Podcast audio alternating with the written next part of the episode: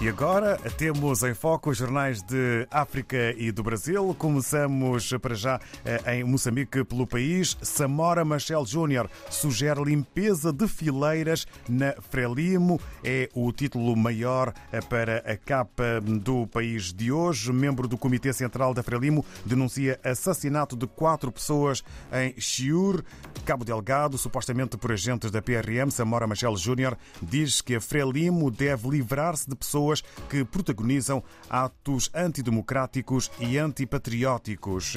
Escreve na capa o país. Fotografia de um eleitor na urna com o título Tribunal decide pela recontagem de votos na Matola. Temos agora a nação em Cabo Verde. João Batista, com fotografia grande. João Batista Pereira deixa a liderança parlamentar do PAICV. Demis Almeida e Luís Pires posicionam-se. Sobre a internet, título para a capa da nação: Os perigos das drogas digitais, telemóveis, redes sociais, em foco na capa do jornal A Nação. Na Guiné-Bissau, o democrata apresenta dois títulos. Presidente do eh, STG, suspenso eh, pelo Conselho Superior de Magistratura Judicial. E embaixador esperançado que a castanha de caju seja exportada para a China no próximo ano. Vamos até ao Brasil eh, para vermos e olharmos e darmos conta do que escreve o Globo hoje. Vamos aos dois títulos que eh, têm eh, maior dimensão eh, na capa do Globo sobre o conflito no Oriente Médio. Confrontos matam 13 na Cisjordânia e Israel começa a evacuar cidade na fronteira com Líbano. A ação indica potencial invasão terrestre a Gaza, o que poderia desencadear tumultos regionais. E sobre os militares envolvidos, o que se sabe sobre as 21 metralhadoras furtadas no Exército é também assunto que faz manchete no jornal O Globo no Brasil. E agora vamos rapidamente em direção a Angola. Já temos aqui eh, pronto para iniciarmos conversa na redação do novo jornal em Angola. Armindo Loriano, um bom dia, bem-vindo. Bom dia para o Urmindo Loriano. Agora dia, sim, David. já estamos a ouvir a voz. Da RDP África. Muito bom dia. Agora sim, sim já sim. com a voz do Urmindo Loriano, prontos para o novo jornal que começa, começa naturalmente com a manchete e que poderá surpreender alguns. GPL sem dinheiro para resolver apagão de semáforos em Luanda. É por, este, eh, eh, por esta manchete que começamos. É verdade, é um, é um, problema capital do país, tem um pouco mais de 10 semáforos em, em, em funcionamento. É um plano de troca, reparação de equipamentos e que apenas vai ser executado em 2024 por falta de dinheiro. O governo da província de Luanda descarta a reparação do, dos semáforos uh, este ano e então por falta de, de verbas uh, eles só serão então colocados nos próximos anos uh, esta questão de, de, de dinheiro uh, para, para os semáforos, para uma província com quase 10 milhões de habitantes. Isto é um problema, oh, oh David, e assim dizendo rapidamente, a estimativa que há é que existam por aí 145 uh, cruzamentos com semáforos e desses estão todos inoperantes.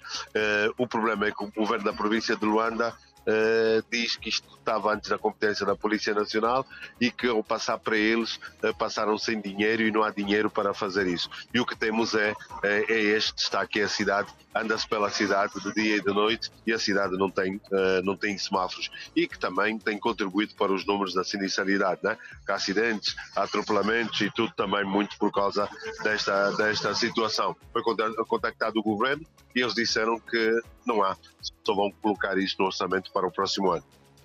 Portanto, é uma questão de espera. E, entretanto, há eh, mais um tema com destaque fotográfico. Sim. MPLA carrega em protestos para recuperar províncias perdidas nas últimas eleições. O que podemos ler eh, no âmbito deste título?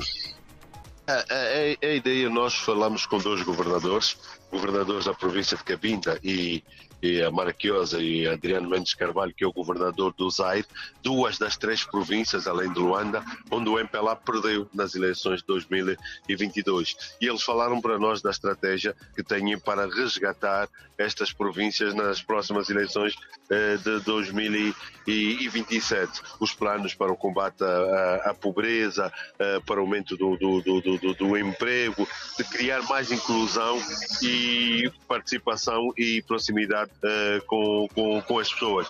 E são províncias em que uh, o MPLA, o partido que governa, uh, tem estado a tentar fazer, aumentar os investimentos para reverter o, o quadro, porque esta perda destas três províncias foi resultado de descontentamento. Principalmente também essas duas, né? o, o Zaire e Cabinda, há sempre. Tem petróleo, são duas províncias que produzem petróleo, mas uh, o petróleo, o dinheiro não se reflete no dia a dia das pessoas, têm condições de vida muito más uh, mesmo, e, e, este resultado foi uma espécie de descontentamento, foi uma forma que eles tiveram para mostrar ao governo que as coisas não estão a funcionar e que têm que mudar. Então é um bocado disso que trouxemos também neste plano.